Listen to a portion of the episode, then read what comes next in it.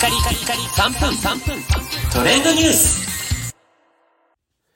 ナビゲーターのしゅんです。今日あなたにご紹介するのは、Google よりキャンペーンとして行われている、ハッシュタグ未来に残さない偏見についてご紹介いたします。こちら本日3月8日が国際女性デーということに伴って、え Google の特設サイトおよび YouTube などで公開されているコンテンツなんですが、女性らしく女性なのに女性だから社会のあちこちに存在する無意識の偏見アンコンシャスバイアス。可能性に蓋をするその声が事実ではなく偏見だと知れたなら私たちの未来はもっと自由で多様なものに変えていけるはず。知ることで拭える偏見がある。知ることで広がる未来がある。Search for a Change というこのキャッチコピーをもとにですね、ハッシュタグ未来に残さない偏見ということで様々な声を今集めています。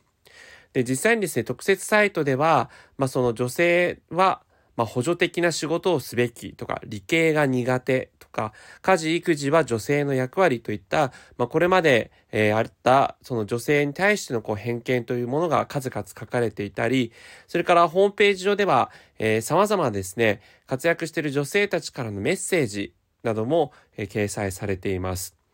そして私自身非常に面白いなと思ったのは、Search for a Change ということで、ジェンダーギャップと仕事にまつわる様々な取り組みや子供、え言葉たちをですね、えー全部で十何個ですかね、十数個、えー実際ホームページ上に載せているんですが、結構知らない、これどういう意味なんだろうという単語もあるんですね。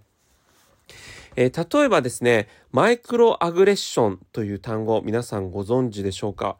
こちらは1970年にアメリカの精神学者チェスター・ピアスによって提唱された意図的か否かにかかわらず、えー政治的文化的に阻害された集団に対する何気ない日常の中で行われる言動に現れる偏見や差別に基づく見下しや侮辱否定的な態度ということで、まあ、例えば外国人の人を日本で見かけると日本語を喋れると日本語上手ですねなんていうふうに伝えちゃったりするんですが、まあ、あれも一種のこう相手にとってはちょっと不快な、えー言葉かけになってるかもしれないというマイクロアグレッションなど様々な言葉を、まあ、Google の、えー実際の検索ページにこうリンクで直リンクで飛ぶような、えーキーワードが集まっているところもありますので、えーぜひそういうのを見てですね、えー自分自身の知見を広げるという取り組みしてもいいんじゃないかなというふうに思います。とても大切な取り組みですよね。それではまたお会いしましょう。Have a nice day!